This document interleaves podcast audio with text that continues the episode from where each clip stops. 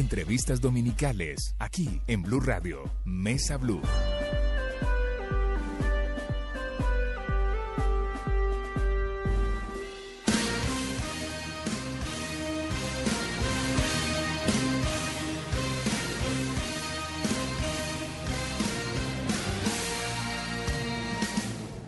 Tal amigos de Blue Radio? Bienvenidos a Mesa Blue. Como todos los fines de semana los acompañamos Felipe Zuleta, Mabel Lara, con temas diversos, variados, en donde les planteamos cuestiones de la vida, cuestiones políticas, sociales.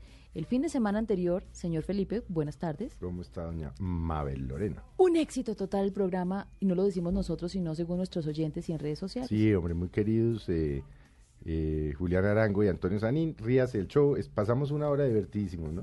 Y lo vimos en, en arroba Blue Radio Co. La, la, la, los, los, amigos de, de, Mesa Blue pasaron felices, como nosotros, por supuesto. Y esto nos ha llevado a replantear mucho los temas que estamos manejando, ahondando en Mesa Blue, porque usted me lo decía hace algún momento, y es cómo nos relajamos también en fin de semana, no temas tan tan duros de digerir después del almuercito, sino también reírnos un poco. Sí, llegará el momento en que tengamos que hacer los programas políticos, por ejemplo, mm. elecciones y tal. Pero mientras eso no pase, es, es, es muy divertido entre el noticiero y, y el uh, fútbol del equipo deportivo de Caracol y de, y de, y de Blue Radio, temas sabrosongo. Hoy es movidito el tema. Hoy el tema es movidito mm. y con súper invitados, como siempre aquí en Blue Radio está con nosotros Rosa Guevara, profesional de la salud, psicóloga especialista en sexología y problemas de pareja con adultos, jóvenes y niños. Doctora Rosa Guevara. Rosa, me dice usted que le digan. Sí, estamos en familia. Bienvenida. Muchas gracias, Mabel. Muchas gracias, Javier. Muchas gracias, Felipe. Pero ¿cómo te parece que el rosa no es una identidad muy clara en mí? Yo soy Rosita. Ah, si estamos en familia, estamos en No, Rosita. mucho mejor. Y, y, tiene cara de Rosita. Sí, no tiene cara de Rosa, la doctora Rosa, sino la doctora Rosita. Muchas Muy bien. gracias. Y usted ya se adelantaba a presentar nuestro otro invitado, la mejor ah. voz deportiva de narración de nuestro país, parte de Caracol Televisión, del Gol Caracol, de Blue Radio, está Javier Fernández con nosotros. Pues un abrazo, Mabel, igual para Felipe, para Rosita. Eh, aquí estamos y... ¿Hoy con qué camiseta? Hoy con la... Hoy de narrador de... Hoy de narrador del fútbol profesional colombiano. no, en esta mesa blue de qué? Ah, es que narrador de polvo. No, dice, de polvo, dice Felipe, no, no. Hemos invitado a Javier Hernández a, A que narre un polo. No, no, Felipe. Ay, pero nunca nos... A ver, ¿usted alguna vez...? Yo, yo No, nunca oído que nadie narre Realmente polo. me interesa poco que me lo narren, No, bueno, a usted puede que no se lo narre, pero a usted le parece chéverísimo. A mí me encantaría. Lo que pasa es que- y, el, y el pollo se sube a la cama y el pollo... No, no. bueno, pues sí, vamos a hablar de todo lo relacionado con sexo, o al menos estaremos ahondando durante este tiempo en temas de sexo y sexualidad, que son cosas distintas y ya nos va a decir Rosita a qué nos estamos refiriendo. Posiciones, enfermedades, implicaciones, cómo mantener una buena relación mediante el sexo, la sexualidad y cómo enriquecerla. ¿No? Y la música, pues, Esto es música de tralala, la Ajá. striptease, ¿no? Sí, sí. Realmente, puedo decirlo, Sí, es que yo no... es mañezuda, pero no importa, tiene todo que ver con nuestro tema. Sí, Yo no me veo haciendo con esta, no. ¿Usted se ve? ¿Con esa música? No, ¿Con cuál? no sé. O sea, Es como haciendo- decir con Barry White, o sea, con Barry uno dice, oh, no, uno se muere de la risa, pero eso no. No, No ¿A es usted? como para el momento. no sé, de pronto no es necesario la música, pero muy bien. Vamos a hablar entonces con nuestros invitados. Rosita, sexo, sexualidad, ¿por qué es tan distinto? Porque uno está, sexo está más asociado con genitalidad. Eh, y nosotros de verdad que algunas veces creemos que con tener una buena respuesta genital estamos eh, comprometidos en todo esto que tiene que ver con afecto, con emoción, con erotismo, con romanticismo, que es más la sexualidad. Sexo es eh, una cosa muy comportamental, una cosa muy primitiva, una, una circunstancia de comportamiento que tiene que ver y que asociamos mal a través del tiempo con reproducción. Nosotros hablamos de sexo, cuando hablamos de sexo masculino, de sexo femenino, hablamos de una respuesta eh, sexual, de, de- de comportamiento, de manejo fisiológico, y nos apartamos un poco de todo ese contenido mucho más grande que tiene la sexualidad, que es- podría estar mucho más asociada a la sensualidad, Me que gusta. es diferente el manejo.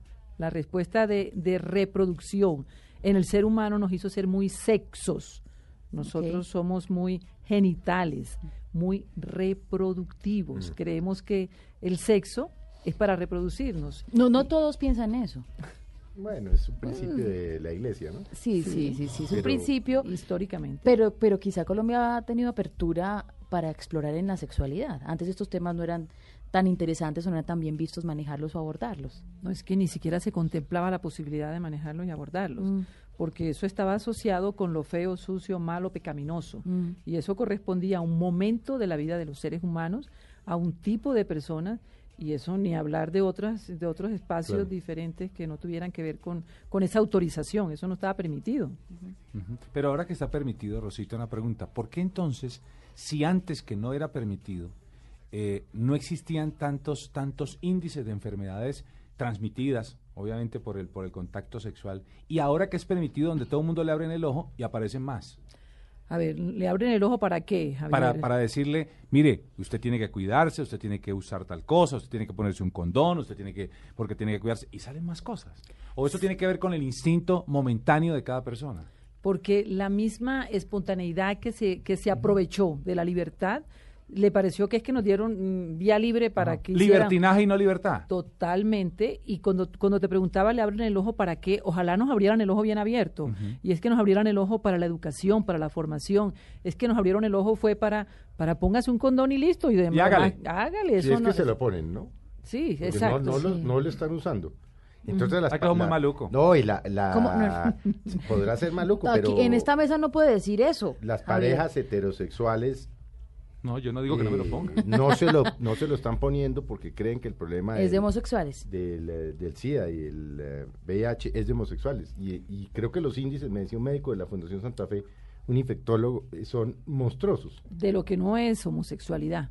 Claro, porque si ellos creen, las parejas heterosexuales creen que esas enfermedades son de, de los homosexuales. Entonces, me decía el doctor Prada que, por ejemplo, en la Santa Fe están mirando que las parejas heterosexuales, sífilis y gonorrea, una cosa que parecía proscrita, No, las tienen disparadas. Pero por disparada. supuesto. más es en los heterosexuales que en los Y homosexuales. en los adultos mayores.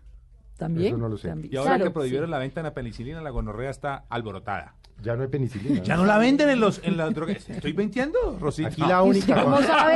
¿Y usted cómo sabe? porque No, es sí que lo la venden? venden, pero necesitan todo. La fórmula. Lo que Eso, pasa es una- que el que fórmula. sufría de una enfermedad de, de transmisión sexual, una ETS, una, una venerea, iba a la droguería y el, a ver, el, el, el expendedor, ¿cómo se llama? El farmacéutico. Sí, el farmacéutico le daba la de de millón doscientos. Cada uno cargaba con su dosis Pero es que eh, no era mínima, solamente ¿no? para eso, porque eh, cuando, cuando uno tenía, lo digo por el caso personal, yo tenía las estreptolicinas altas y le- me tenía que hacer aplicar la, la, ¿Las la es qué? Estreptolicina, los astos. Ok. Los a- Una altos. cosa esas. Sí. Sí, eh, eso, eso, eso va en la sangre, obviamente. y, y en algunos nacemos, pues a mí se me quitó, pero nacíamos con eso, eso es una cosa normal.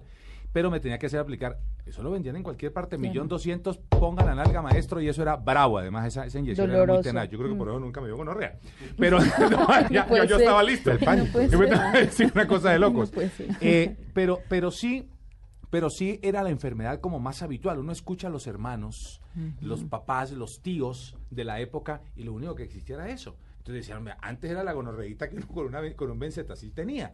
Ahora no. No está disparado. Ahora, por favor, hay que tener los ojos muy bien abiertos porque vienen otras cosas anexas a esas. Y sobre todo, cuando le decía a Javier, usted no puede decir eso en esta mesa, lo que queremos es divertirnos con el tema para romper un poco de mitos, pero también llamar al tema de educación sexual, Sí, y es el uso claro. del condón. Es que Por ejemplo, empezando por allí, Sí. ¿por qué las, las parejas heterosexuales, hoy una señora y un señor, consideran que no deben usar condón?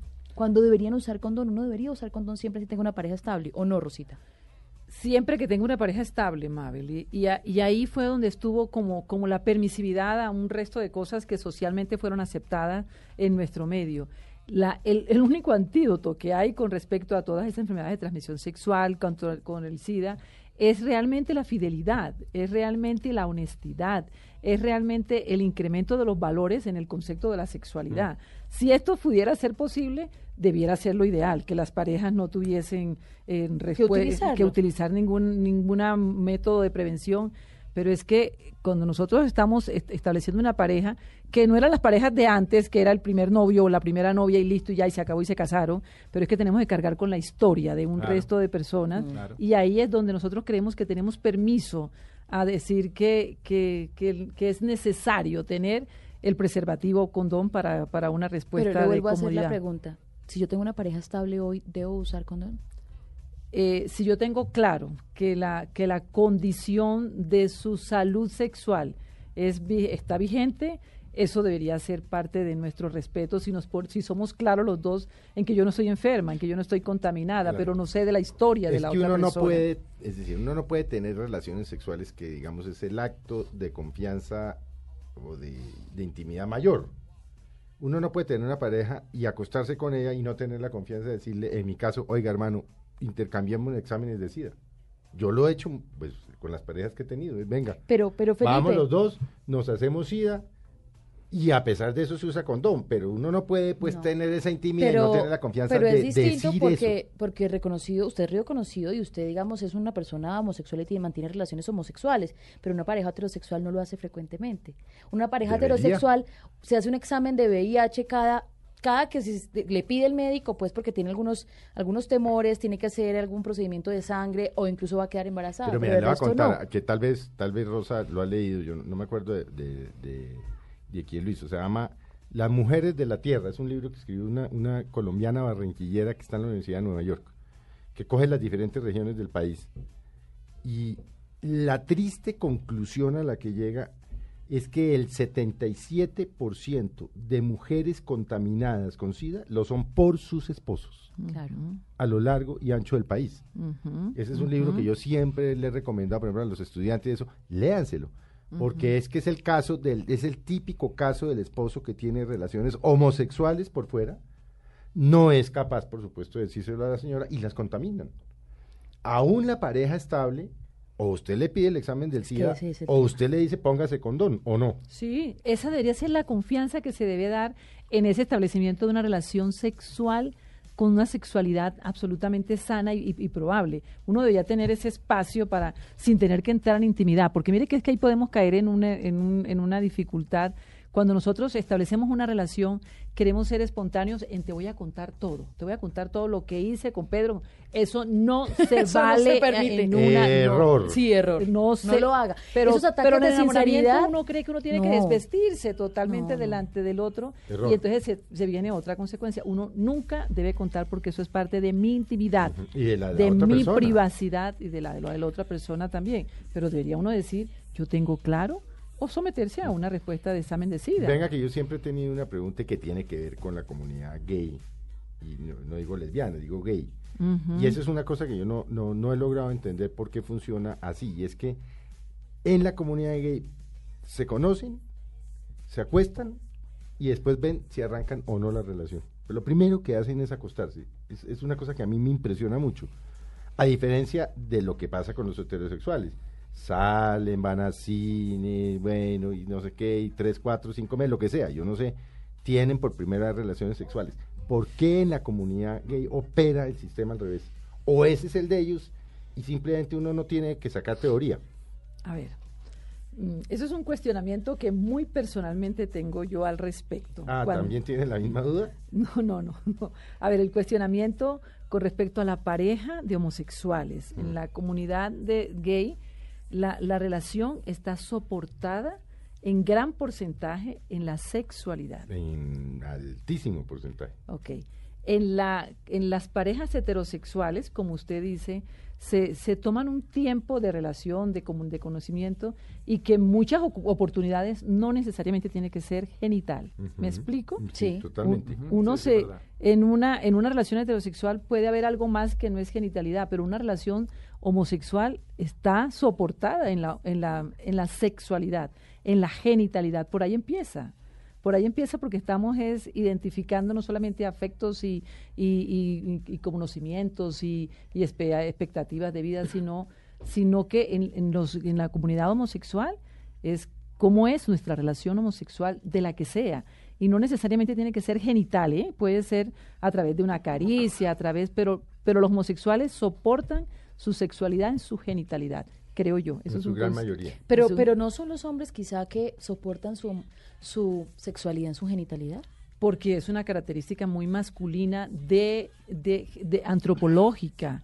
Nuestra, la respuesta masculina es la reproducción de la especie y el hombre tiene como mm, yo, yo no estoy no, no estoy calificándolo como como como que debe como el deber ser pero el hombre tiene como necesidad de la reproducción de la especie Claro. y todo el tiempo está buscando una respuesta Javier, genital. sus amigos, sus amigos, por ejemplo, cuando ven a una mujer, y más en, un- en una ciudad como Cali, de donde usted vive, no van a pensar qué buen diploma, qué buena chica, de buena familia, qué interesante. No, es queridísimo, me regala flores. Lo primero que dicen es, Claro, claro, qué buena está. cómo está buena y a dónde me la puedo invitar. Y qué y- querida está y qué bonita está. Pero es que eso tiene, eso tiene mucho que ver con lo que decía eh, eh, Rosita hace algunos instantes. Decía, en las parejas heterosexuales, es decir, en, en- en una relación hombre-mujer, eh, a veces hay cosas que no solamente son el contacto genital o la sexualidad, sino el detalle, el cariño, el gustar, porque a uno le puede gustar una persona y sale con esa persona a gusto y se sienta a comer a gusto, ¿cierto? Y va a cine a gusto, ¿cierto? Y va a cualquier otra parte. Yo voy a cine con esco- Augusto. Con Augusto.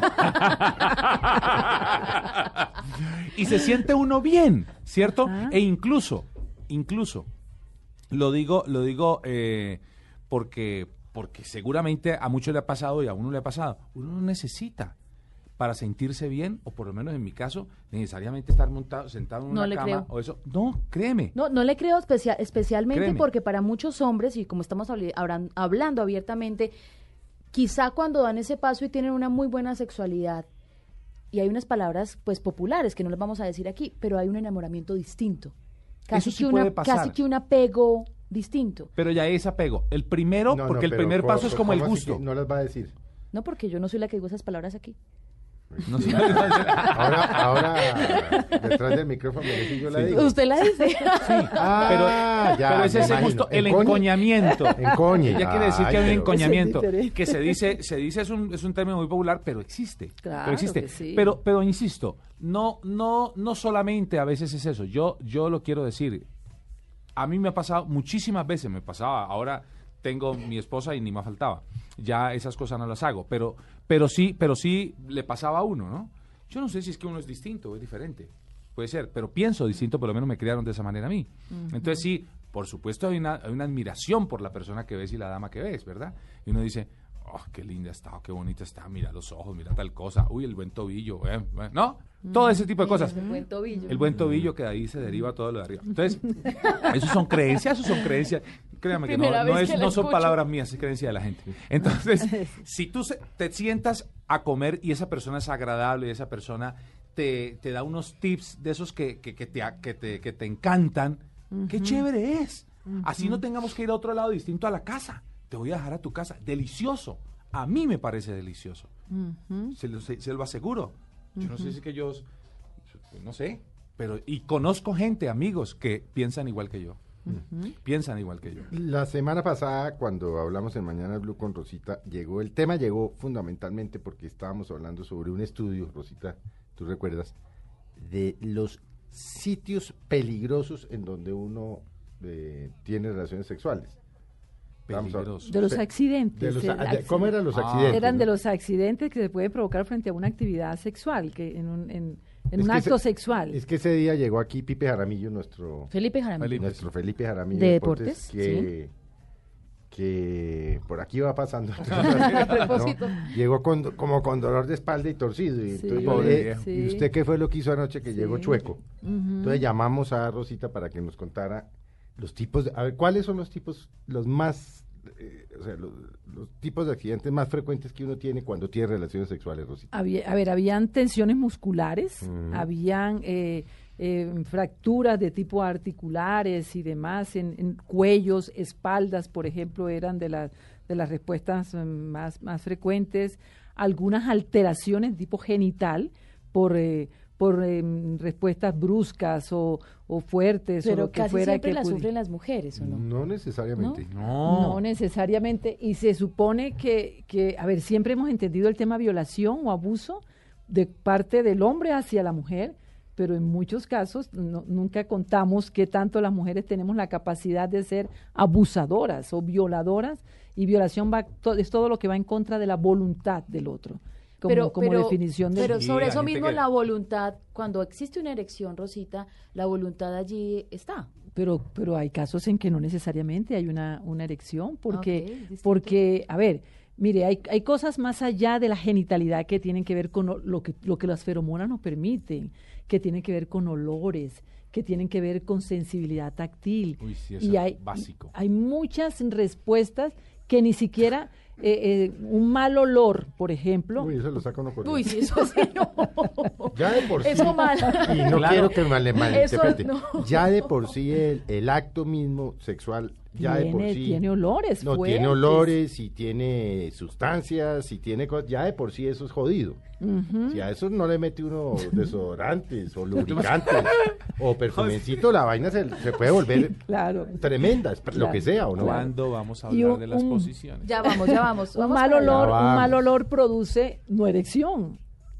¿Me explico? O no excitación y muchas la otras, y muchas Eh, la, otras la- cosas. la erección es la expresión de la excitación. Produce no eso, entonces forzamos a que se dé una respuesta y eso es un acto violatorio, porque yo voluntariamente no quiero, no quiero nada con esa persona y no estoy orgánicamente dispuesto a tener un acto sexual genital lo suficientemente gratificante para mí. Y hay, eh, puede haber en los hombres una respuesta de que la mujer lo force, lo, lo, eh, lo manipule, lo maneje. Las que lo amarran a uno, por ejemplo. Por ejemplo, no, y es que eso no es mentira. Puede, eso puede no es pasar. mentira. Es que eso tiene No, que ver sí, con, sí, sí, Sí. sí. con Yo- fetichismos, Claro que sí. con claro. agresiones. Eh, Ay, de- déjate amarrar, que fresco, que no te va a pasar nada. Y uno, y uno Sí, se deja amarrar. sí. ¿Hasta dónde, hasta dónde Rosita es, eh, intuyo su respuesta, pero pues es que es normal o anormal que en las parejas, por ejemplo, se den látigos, se jalen la mecha, se peguen Yo- palmadas yo en el culo, digo culo porque está en la Real Academia sí, sí, Española. claro, claro. O sea, Hasta, hasta, cuando usted lo permita o no, Rosita. A ver, eh, No es lo que yo- Ma- Mabel, aquí es la... No, no, no. No, pero lo, lo- lo que yo creo es es hasta que usted lo permita con su pareja. El otro lo puede mirar, lo sataniza, pero si usted lo permite y su pareja lo contempla, o estoy equivocada. Todo lo que esté consentido dentro de una relación es normal. Claro. todo es todo. Todo es Ajá. todo. Todo lo que esté consentido. Y lo- cualquier cosa, óigase bien, cualquier cosa que no esté consentida es, Es violatoria. violatoria. Claro, eso está bien. Vamos a hacer una pausa, la primera pausa de Mesa Blue. Porque vamos a hablar, por Sí. ejemplo, te Esto empieza a subir un poquito ejemplo, de yo te dije temperatura. que por ahí no. por- vamos a hablar. Hoy con un invitado extra que además estaba enloquecido por sentarse No, en Mesa Blue a escuchar a. Rosita Guevara, nuestra profesional de la salud, psicóloga, Pero- especialista en sexología, problemas de pareja, adultos, jóvenes y niños. Vamos a hablar ahora en el siguiente segmento de algunas de las posiciones sexuales. Yo no sé si más frecuentes o no, porque le confieso que esta lista Deme, deme tres. de 52, yo no sé cuál. ¿Así Por ejemplo, le voy a dar una. El tornillo, el pájaro prisionero y otra que se llama... Millo y le dice a los muchachos que tienen pipí chiquito. Ese tornillito que tiene ahí. y uno, y uno que me llamó mucho la atención, la cruz noruega. Regresamos a Mesa Blue. Aumenta la temperatura. Ese es clavado. Uy.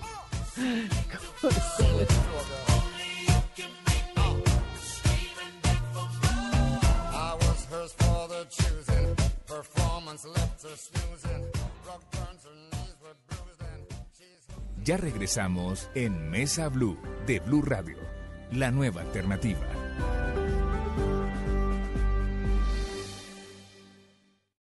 Estás escuchando Mesa Blue.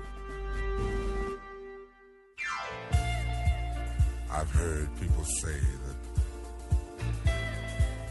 too much of anything is not good for you, baby. But I don't know about that. That we've loved and we've shared love and made love. Bueno. Qué bestialiano. Ahora sí. 62 posiciones. Y la verdad es que uno es muy difícil saber uno que. Pero empecemos por las por las co- pues, Pero, digamos, pero déjeme saludar y decir que está sonando Barry White. Ajá, mi amor. Mi amor. Pues, porque a mí, a mí siempre me ha causado mucha gracia Barry White, que es súper sexy, es un hombre muy gordo, ya, ya murió, y canta con ese vozarrón, diciéndole Sí, algo como, aquí estoy yo. Pero bueno, no es nada sexy, eso no le induce a usted absolutamente nada, bueno, quizá algunas personas, pero siempre sirve para estos temas. Pero la verdad tenemos que agradecerles que siguen en la compañía de, de Mesa Blue hoy domingo en las horas de la tarde. Quedamos en, en lo de las posiciones. Hay muchísimas, pero eh, Rosita, hablemos de las que, digamos, comunes o normales, que usted, que, que- que usted haya detectado, que sus pacientes le comenten o lo que sea. Ok. Tú expresabas cuando iniciabas aquí el, la inter- el programa, qué bestialidad. Dijiste, qué bestialidad, ¿no? Cuando, Eso cuando es un estábamos... término muy cachaco. Ok. Ujú. Eh, cuando nosotros hablamos de posiciones, anteriormente hablábamos de, de, de conductas como bestiales, de Sí, de- bestialismo. de animal. Hablábamos de, es que, es que solo, me, solo me acuerdo de la técnica, las, que- las que tienen que ver con parafilias, que antes se llamaban aberraciones. ¿Qué son las parafilias? Así me perdí. Filia es atracción. Sí. Para son atracciones como al lado, para, como al lado Ah, sí. de, ¿De la las, de normal? las normales. Es Ah, correcto, de las normales Atracciones a... que, Sí. que, que como normales, como las que nosotros hemos ido clasificando en normales. Cuando hablamos de aberraciones, cualquier cosa que fuera diferente a una penetración supina de parte del hombre, la que llamamos tra- tradicionalmente jinete, el, ya, ya voy a explicar por qué se llamaba posición jinete, el hombre sobre la mujer, eh, en una posición dominante, controladora, machista, bueno, lo que fuera, era, o la, eh, eran, todas las demás eran consideradas aberrantes. Es decir, Era- la- esta, esta es la normal. Mujer mirando para arriba, hombre mi- mirando para abajo y dele. Y dele, O sea, eso. esa es la que usted llama supina y no sé qué es eso. Sí, esa era la pues que... la normal, digamos. La permitida. La común, la más Esa, la fácil y la más rápida. De las otras, en- entre otras cosas, Felipe, esa, esa es una de las responsables del gran índice de eyaculación precoz en nuestro medio. Por, ¿Por pos- qué? ¿Cuál? por posición. ¿La jinete? La, no, sí, la misionera, la del hombre sobre Encima la mujer. ¿Por qué? Por- pongámosle gravedad al, al, al No, cuento. sí, claro, sentido está de- abocado, se viene más rápido. Listo, no No, hay posibilidad de control, hay una Sí. menos respuesta de control. Pero como es la normal, es la que, la que hay la tendencia, bueno, o había, yo creo que ahora hay cualquier No, tendencia a lo que sea.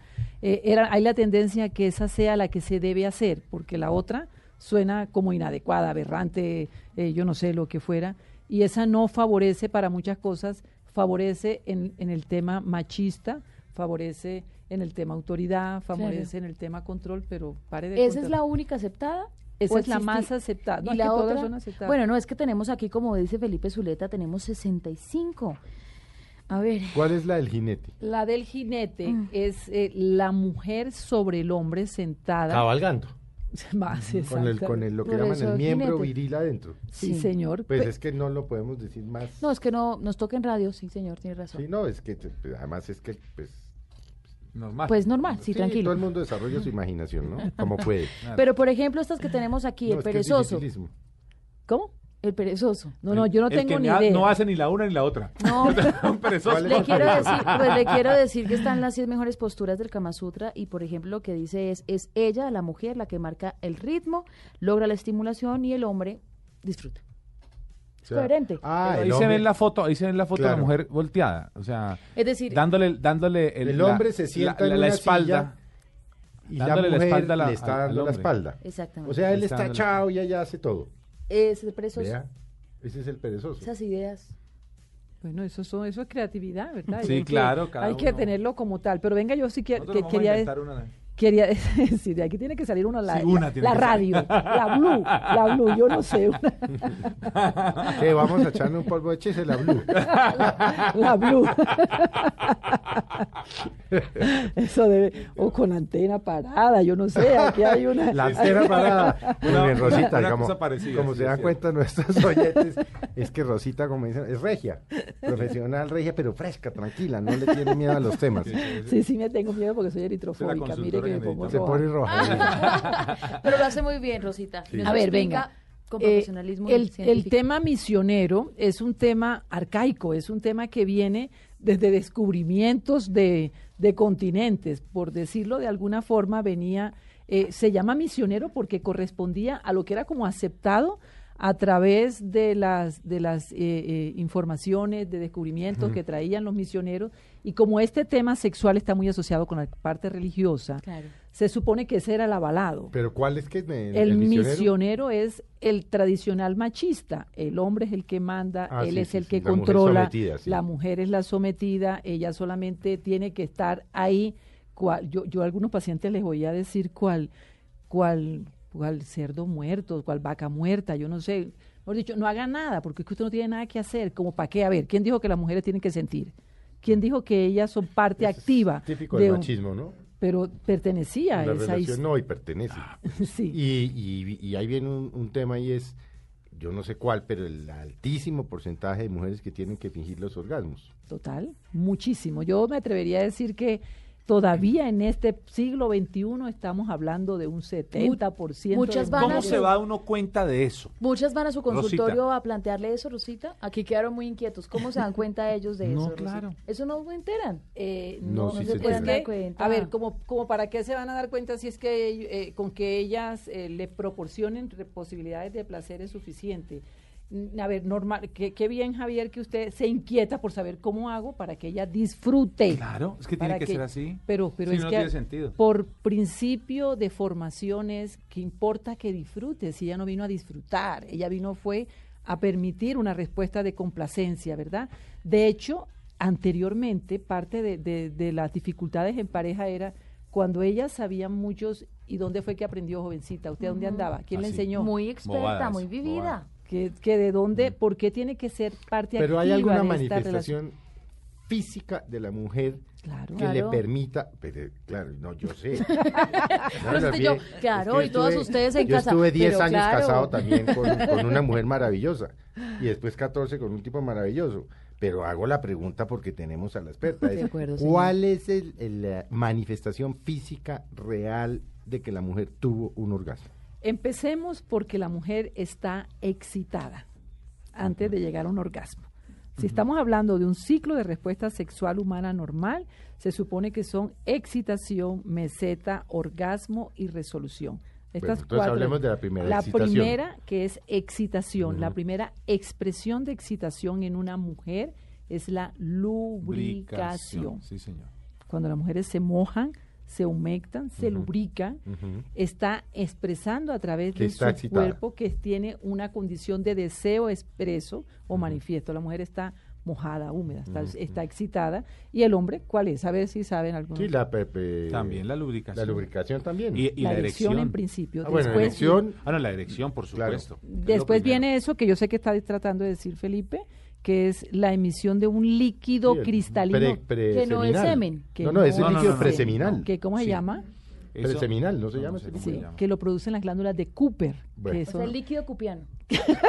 no sé, imagino cómo es el nombre. Bueno, pero hablemos de, la- pero, Sí, hablemos primero de las de la cuatro de las mujeres. Entonces, lubricación, ok. luego usted dijo, si seguimos frente a Sí. la estimulación que nos producen los órganos de los sentidos, ajá, si seguimos, ah, para eso es el preámbulo de una actividad sexual, tocando, acariciando, hablando, yo no sé, lo que, lo que tengamos que, que- que seguir. Armando. Hay unos cambios en el cuerpo mucho más allá de la simple lubricación que tienen que ver con erección de los pezones, con dilatación de la pupila, con aceleración del ritmo cardíaco respiratorio, con tensiones musculares, que es que lo que llamamos meseta. Hay Ajá. unas modificaciones totalmente Que uno, manifiestas. es decir, su pareja debe percibirla. Debiera. Debiera. debiera, si no Pocas fuera veces lo egoísta. percibe. Sí, Exacto. si no fuera egoísta. Bueno, la tercera, La tercera es el orgasmo, Sí. que es lo que queremos saber. Los hombres es donde las mujeres somos expertas en fingir. Nosotros somos bien Sí, sí, dramáticas sí, sí, para sí. muchas cosas. y el orgasmo tiene que ver con una respuesta de descarga. La respuesta de descarga, que es el que normalmente, tradicionalmente en nuestro medio se llama venirse, es como llegar a un máximo de tensión en el cuerpo que produce una descarga placentera. Mire, la mejor ejemplo para esto se llama estornudo. ¿Cómo así? Claro, cuando uno, no siente una descarga. Ah, ok, no que, Ok. ok, sí Pero, hay- pero ahí en el orgasmo, yo me imagino no en todas las mujeres. Hay una manifestación física, puede Claro. haberla, también se vienen. Claro. Pero a pues, ver, sí. Ah, yo no, pregunto. no, no, no, no, no nos venimos, pero sí tenemos un máximo Pero tampoco se de van. placer. sí, sí, nos vamos de la no, pero, emoción. pero si hay una secreción o no. A ver, eh, si, es- si hay una estimulación mayor de ese punto G junto a Grafenstein, Sí. puede haber una emisión aumentada de, ese, de lubricación De en el cuerpo. Ah, pero sí la que hay. no tiene que ver nada con un líquido seminal, pues No, ni tiene la proporción de un líquido seminal ni nada que se le parezca. Claro. Pero si hay una mayor exudoración eh, en, esas, en, Ujú. en- en esas glándulas que están produciendo una respuesta de sudoración en el cuerpo. Y la descarga sí se percibe.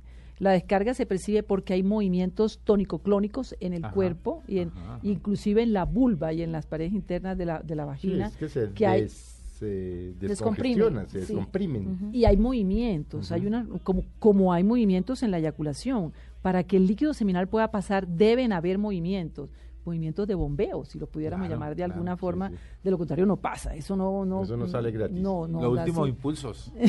Y después de orgasmo hay algo, no. Después de orgasmo hay una cosa que se llama resolución y venga Felipe que eso ¿Cuál es la esa, esa cuál es? A ver, nosotros se supone que como en el estornudo vamos aumentando el nivel de tensión, de emoción, y entonces por eso erectamos pezones, eh, dilatamos pupilas, aumentamos ritmos cardíacos y respiratorios. Vamos aumentando para llegar a un máximo punto en que ¡guac! produce una descarga, una descarga placentera, que es como una sensación generalizada. Sí, Hay deliciosa. una exudoración, Sí. inclusive, que la podemos percibir. Claro. Y el cuerpo se transforma. Hay, hay movimientos de cuerpo en la cara, donde hay una transformación que se llama placer. La resolución es volver otra vez, porque nosotros no podíamos estar endorfinados allá el en el máximo placer. Claro. Entonces volvemos otra vez a nuestro estado que se supone normal, eso se llama resolución, pero oiga que esto es bien interesante, para los que creen que las mujeres estamos en un lugar pasivo, nosotros llegamos otra vez a un estado de comodidad normal, que volvemos a respirar normalmente y lo que fuera, y las mujeres estamos en capacidad de habiendo llegado a ese lugar, arrancar de nuevo y poder Claro. tener otro orgasmo. Eso no lo puede hacer Y es rapidito. Y de ahí en adelante es mucho más Eso sí continuo, no lo puede hacer un hombre. Pero para nada, eso que echan Es tres sin sacarla, están mintiendo de aquí a la luna. Ay, es decir- que- No, no, no, no, no, uno de, uno de 17 de pronto. No, no, no. No No, estoy no, tan no, seguro. no, no, un poco más breve. Pero es decir, pero no. es decir, un buen amante con una mujer debería permitirle llegar a eso. Sí, Permitirle eh, Debería claro. trabajar en eso. Claro. pero permitirle, si reconocen las mujeres estas etapas y entonces dice, pues hay que hacerla sentir eh, placentera, como Claro, es en lo una es relación que el sexual. trabajo- Y no solo uno, y no- sino que continuar en su Claro, trabajo. ¿no? el trabajo, sí. pero tiene, tiene muchísimo que ver, Rosita, tiene mucho que ver, pienso yo, con el trabajo previo, la primera parte que tú decías, ¿cierto? Si hay un excelente trabajo previo, muy seguramente se va a llegar hasta allá y el hombre no va a tener ni siquiera necesidad de penetrar para que la mujer pueda llegar a un, a un, a un estado de esos y después poder eh, complacerla mucho más. Podría ser, Porque ya tú sí. apenas, tú apenas estarías arrancando. sí. El profesor. Javier Fernández. No, no, hay, hay, hay, no, y no crea, hay libros de eso para leer. Claro, Sí, si sí, usted sí, lee y sí, todo por se documenta. Y el que es buena No, persona no, y el que es buena persona en la vida es buena persona en ese tema también. Tendría No, que y uno, ser. y uno, no, y uno, y uno siente que, que, que tiene que hacerlo. Es decir, yo confieso, eh, si uno sale de una relación sexual y uno ve que no satisfizo a esa otra persona, pues pucha, yo me siento muy mal. O sea, para mí es fatal eso. Lo tengo que confesar, eso es fatal. Muy bien, Sí, Javier. sí, Entonces- qué bien, Está ¿verdad? bien, muy bien. No, Más para de eso es-. Eso, es. Me, siento bien, como, como, si, como si no hubiera hecho absolutamente nada, lo juro.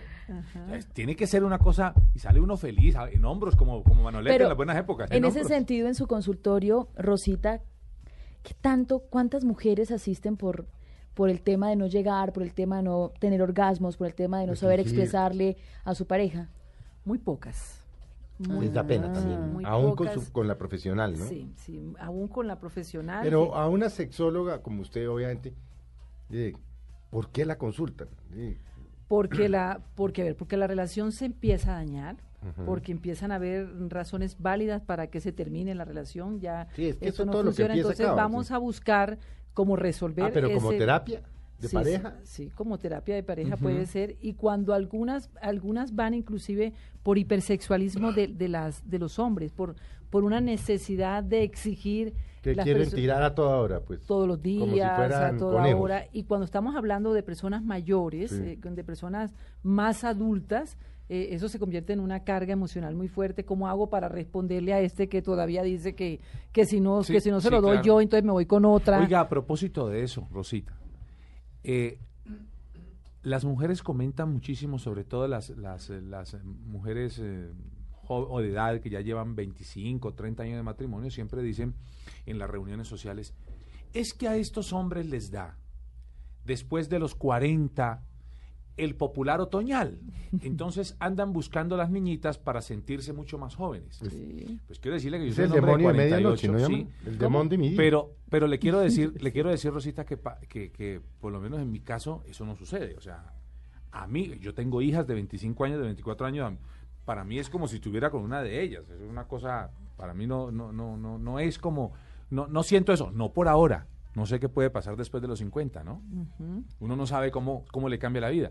pero, pero insisten en que eso es normal. ¿Eso es normal? ¿Eso es habitual? ¿Eso sucede siempre?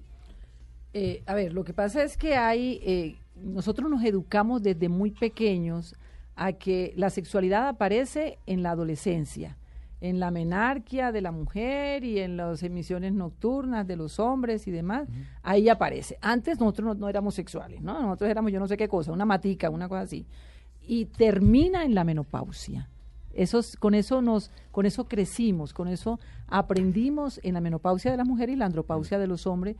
Y eso, eso como cuando estábamos hablando del tema de homosexualidad, que las, que la- las enfermedades de transmisión sexual se asocian con la homosexualidad, porque así fue como lo aprendimos. Ah, nos lo Inicialmente ahí fue donde, donde nosotros creímos que el SIDA correspondía solamente a los homosexuales y nos quedamos en, ese, en esa Claro. historia y nos, nos la, pues la embarramos en otros lados. Así también es la sexualidad, en- la sexualidad en general. Entonces pensamos que cuando estamos próximos a llegar a ese momento de la edad que, que corresponde a años, que corresponde a condiciones de sexualidad, pensamos que ya nos está quedando como poquito. Entonces, a ver, suelte los últimos cartuchos, mijito, porque es que... Y eso también es, un mito, porque hay total, personas de no tiene 70, nada que 75, ver. 80 Por que- que favor, por favor, de 80. Así como otros de 50 no funcionamos. por Andan como RT viejo. Seguro. Ah, eh, No, y hay gente que se le acaba muy rápido también. Dios quiera que no nos toquen otros. Pero uno, hay gente de 80 que yo digo, como Guado RT viejo.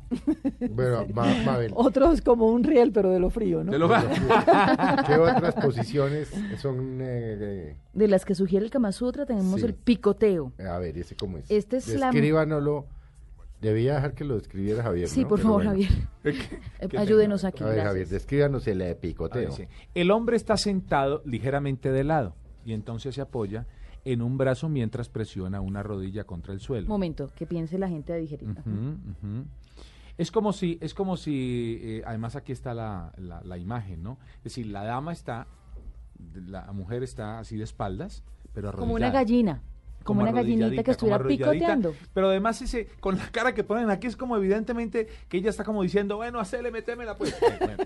Entonces, eh, con- Está pico- está picoteando. la mujer apoyada en sus, en sus antebrazos Sí. se frota contra su, contra su sexo dándole la espalda y es la que marca el ritmo de los movimientos durante la penetración. Él puede Decir, acariciar los senos, las nalgas y la zona anal de su pareja con la mano que tiene libre, si es que le queda libre. Es más recomendable hacer, es- eso es de mi cosecha, no dice aquí, es más recomendable hacer este ejercicio sobre la alfombra que sobre la cama. Claro, porque la cama se hundiría, si es la cama Dificilísimo. entonces va a ser complicado uno como persiguiendo ese material ahí, para, ¿no? Difícil el tema, pero más o menos lo entendimos, ¿sí? ¿No? Eso me sonó una, Bueno, pero hay una mucha escena de creatividad. contorsionismo. Sí, no, pero es que la dama, mire, Hay la mucha dama está... creatividad. No, pero Javier, si de- hablemos de esto de los mitos, hay mucha creatividad. Realmente uno piense, hagamos el perezoso. Ha- O, o sí. No, yo lo- la experiencia... No. las- no, no, lo no que voy a decir salga o una no. barbaridad. no, Por una favor, barbaridad, no más barbaridades. La experiencia es que las parejas después de muchos años encuentran dos, tres o cuatro posiciones que son las que les gustan a Para ellos. toda la vida. Sí, y no, y, no, y, y entre otras cosas, que es un error, no, no, No renuevan, cambiar. no cambian. Pero encuentran sus posiciones, X, Y, Z, para adelante, para atrás, por encima, por arriba, y se van quedando, se van como Y así se anquilosando en sienten esas bien. posiciones, Y Sí. se sienten Rosita, bien. ¿qué es el punto G? El punto G es un punto que está al interior. A ver, tendría que definirlo como, como científicamente. Es el tercio interno de la vagina Ajá. que está de- en, una, en una respuesta que es solo tocándolo o estimulándolo. Es el punto Grafenstein, porque fue el señor Grafenstein ¿Quién lo descubrió? quien lo descubrió. ¿O lo, nos dio el dato de que existía o qué? Ok, que se sí, sí. puso en la tarea de estimularlo y en, en el estimular ese lugar, ese punto G, que está en el tercio interno de la vagina, Es en decir, la parte superior, en la- digamos el orificio interior. vaginal, sí, es, es al interior, no está externamente ubicado. Y si se estimula ahí, en ese punto, hace que las glándulas de Bartolini, que son las que encargadas de producir esa respuesta de lubricación en la vulva femenina, eh, bueno, vulva femenina es una redundancia, porque, la no- vulva. no- porque es la vulva, eh, ahí se produzca una exudación mayor, Claro. a- am, eh, se emite, inclusive hay, hay video, ahí ah, está, está grabada la emisión de ese líquido, porque viene con una fuerte con una fuerza im- importante a través de la estimulación. Miren, ese es un ejercicio que hay que ponerse a buscar dónde está el punto G de nuestras mujeres para que para que pueda mm, tener ella una respuesta satisfactoria. Es una respuesta de tocar, de acariciar a través de las manos, pero pero no es otra, es nosotros mm, eh, la, la- o, también con el, o también con el pene.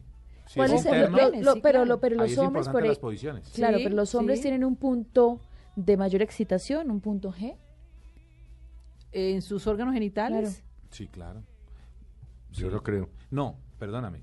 Hay cosas que lo hacen excitar más. Pero, pero a Javier, No, o a Javier y a punto- Felipe y a todos, no, como creo las que a mujeres todos, que tenemos el a punto. G. Sí, Yo creo que a todos, yo creo que a todos. Hay quienes les gusta que les hagan tal o cual cosa y eso los excita. Sí. Pero es decir, Claro, eso es supuesto. algunos. Ah, claro. no como sí, las mujeres que tenemos un punto determinado. Al punto Sí, determinado. sí, hay Eh, ese. eh, eso, ese punto G. Pero, por ejemplo, en si los se hombres ubica, por eso las posiciones. Hay Felipe- un, hay un, hay un, cuando hay penetración, hay un punto, hay un, yo no sé si se llama G, D o F, pero hay un punto que produce una especial excitación. Claro. por ejemplo. También existe, que yo imagino, no, no estudié nunca anatomía que tiene relación con, con la próstata o algo así, o con, pero hay un punto. Puede ser, mire que es- pues sí, Sí, puede, puede ser, ser. seguramente que sí. Claro que la próstata lo, uni- de lo único que está encargado es de, de, de producir esa, esa cantidad de líquido Claro. seminal, porque ella no tiene una función eh, de excitación como pudiera ser la del punto G. Esa pregunta es válida, Mabel. Sí. Eh, mm, la próstata no, no, no cumple como con esas funciones, está, está en otra parte de, la función del cuerpo. Fíjese, Rosita, que lo que dice Felipe tiene mucho sentido porque dice, por eso se quedan con dos o tres posiciones. Debe ser entonces que esas posiciones hacen que llegue más fácil la penetración del punto G y los haga sentir bien y por eso Ya se la repite. descubrieron. ¿Es Estas eso? son las que nos Es eso, excitan ¿no? como pareja. Tendrá que ser y eso. esas son las cómodas. Miren, yo soy amigo mucho de la, bueno, obviamente que, que soy la mujer en este lugar, ¿verdad? De la posición de jinete con las mujeres por unas características, vuelvo otra vez al mismo tema, anatómicas. La flexibilidad de movimiento está en las mujeres por la cap- por las condiciones anatómicas de su cadera. Entonces la respuesta Claro. de movimiento está, corresponde más a la mujer que al mismo hombre. Esa es, y además tiene la, la, la sexualidad inicia por, lo, por, la, por la percepción, por lo que los estímulos de los órganos de los sentidos, les decía, nos produce. Y aquí tenemos una capacidad de percibir más al otro, a la otra, Claro. lo- de manera mucho más completa, de manera mucho más amplia, mucho más eh, Y si abierta. a uno pues. le, si le gusta a la persona, pues con mayor razón. Es correcto, es mirarla cara a cara. No, pues imagínese, él quiere seguir. hora volada, no, y ¿no? él quiere seguir preguntándole y cómo así Toda y todo. consulta causa honorarios. No importa, los pagos me interesan. Oiga, Javier, qué bueno, qué bueno que nos haya acompañado en el programa Mesa Blue. Ya va para deportes. Sí, ya salimos. Pero para mí ha sido un inmenso placer. Un inmenso placer. de Casi verdad. sexual, A mí me gusta. a mí me gustan todos los temas. Me gustan todos los temas. Pero esto es un tema interesante porque, porque seguramente eh, la, la juventud de esto tiene que aprender muchísimo. Mire, el 70%, y yo creo que en eso no estamos muy errados y muy exagerados, no somos exagerados, de los matrimonios que se dañan, que se- personas que se casan jóvenes, se van desbaratando, porque hay temas muy parecidos a esto que no alcanzan a entender. Entonces no saben que esa es la pareja, aparece la que es y esa que es. ¿Cierto? Está en ese aspecto, está en el aspecto de lo otro que hablamos del gustar. Eh, eh, eh, No, a ver, ya lo vamos echando a un lado. el tiempo. nos Cuidado. No, pues No, es que si no, no arranca No, queda sí. con su transmisión. Sí, ¿no? siga tranquilo, Sí, Javier. déjeme aquí tranquilo y no- déjeme ir a- a apagar déjeme ir a micrófonos narrar. ustedes.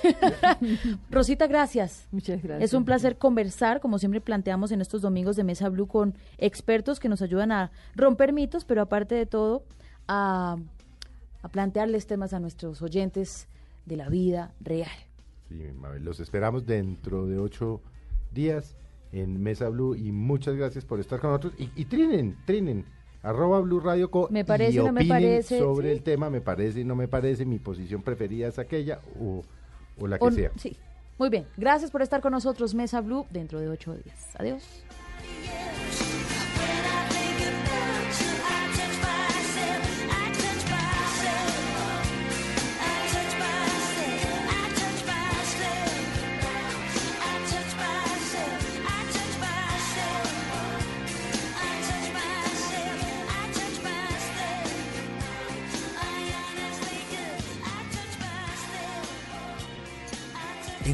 Dominicales aquí en Blue Radio. Mesa Blue.